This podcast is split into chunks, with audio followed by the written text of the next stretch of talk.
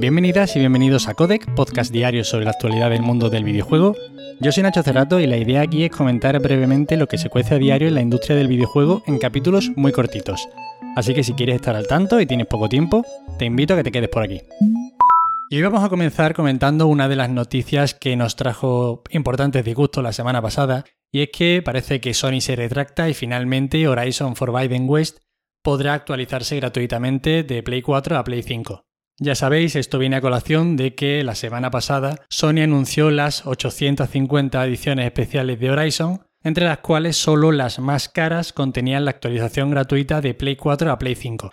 El caso es que Sony ha emitido un comunicado retractándose de esta decisión y anunciando que la actualización será gratuita, pero que este será el último de los juegos de PlayStation Studios con esta actualización gratuita. A partir de ahora habrá que pagar 10 euros por parche, o al menos eso dicen ahora. Porque aunque parezca que esto lo están haciendo ahora como, ojo, escuchamos a los jugadores, nos importa mucho nuestra comunidad, esta forma de tensar la cuerda tan escandalosa tiene aún más delito porque es que hace un año Jim Ryan el CEO de PlayStation, dio una entrevista en el Washington Post, que tengo aquí delante mía, en la cual a lo largo de la conversación hay un momento en el que están hablando de que parece ser que va a haber más juegos intergeneracionales de la cuenta y que esto pues quizá no era lo que esperaban los usuarios. Y el señorito Jim Ryan coge y dice lo siguiente, leo textualmente, vaya, traduzco pero leo lo que pone.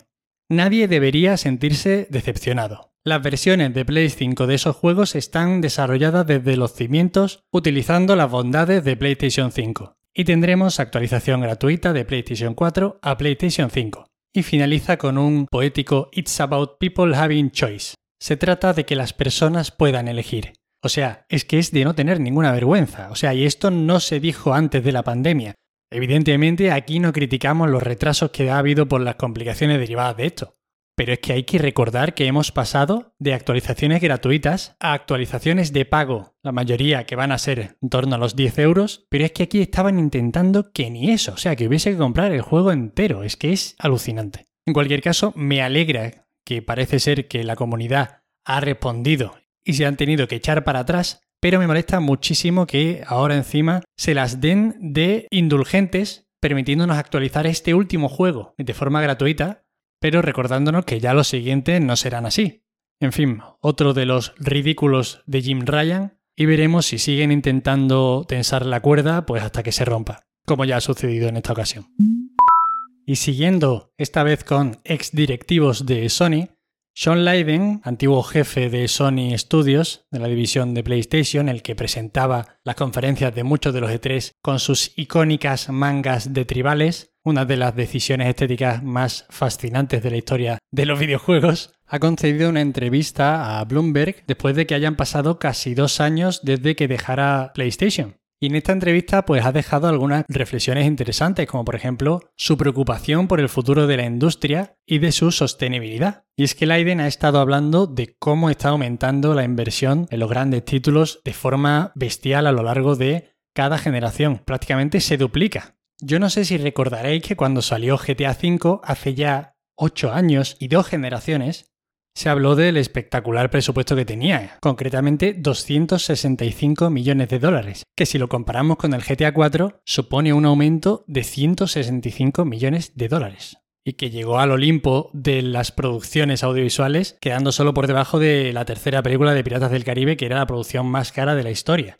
Si bien no sabemos cuánto ha costado, por ejemplo, por seguir con la misma compañía Red Dead Redemption 2, se estima que las cifras estarían entre los 500 y los 900 millones de dólares.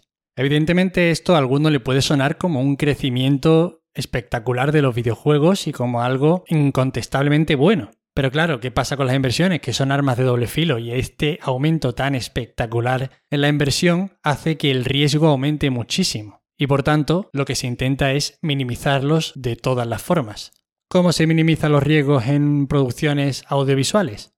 pues tirando por secuelas que ya han funcionado previamente, lo que provoca finalmente que la creatividad se vea muy pero que muy mermada y la capacidad de arriesgar con videojuegos pues quede relegada a estudios independientes y cosas así.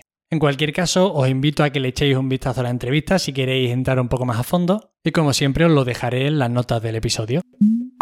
Y para acabar hoy, había ciertos indicios de que podría anunciarse en un futuro cercano un remaster del Alan Wake. Y parece que ha habido una filtración a través de Rakuten Taiwan y se ha visto listado este juego con fecha de lanzamiento del 5 de octubre que saldría para Play 4, Play 5, Xbox One y Xbox Series. Además, para darle un poquito de más enjundia a esta filtración, el analista Daniel Ahmad, que no suele dar puntadas sin hilo y cuando este tío confirma algo suele ser cierto, comentaba que se había hecho eco de esta filtración y que además sería presentado esta semana, que coincide con el PlayStation Showcase. Pues ya sabéis, no sería de extrañar que viésemos algo del remaster de Alan Wake porque además sería un pequeño golpe de efecto ya que este juego fue en su momento exclusivo de Xbox 360. En cualquier caso, parece que el evento de este jueves va a venir cargadito, creador de God of War y un peso pesado en la industria, aunque actualmente no está trabajando en PlayStation. También ha comentado que ha escuchado por aquí y por allá que el próximo showcase va a estar bien despachadito. Y nada más por hoy. Espero que os hayan resultado entretenidas las noticias. Ya sabéis, cualquier queja, sugerencia o comentario me tenéis en arroba Nacho Cerrato en Twitter os agradezco muchísimo que me dediquéis unos minutitos de vuestro tiempo y nos vemos mañana. Hasta luego.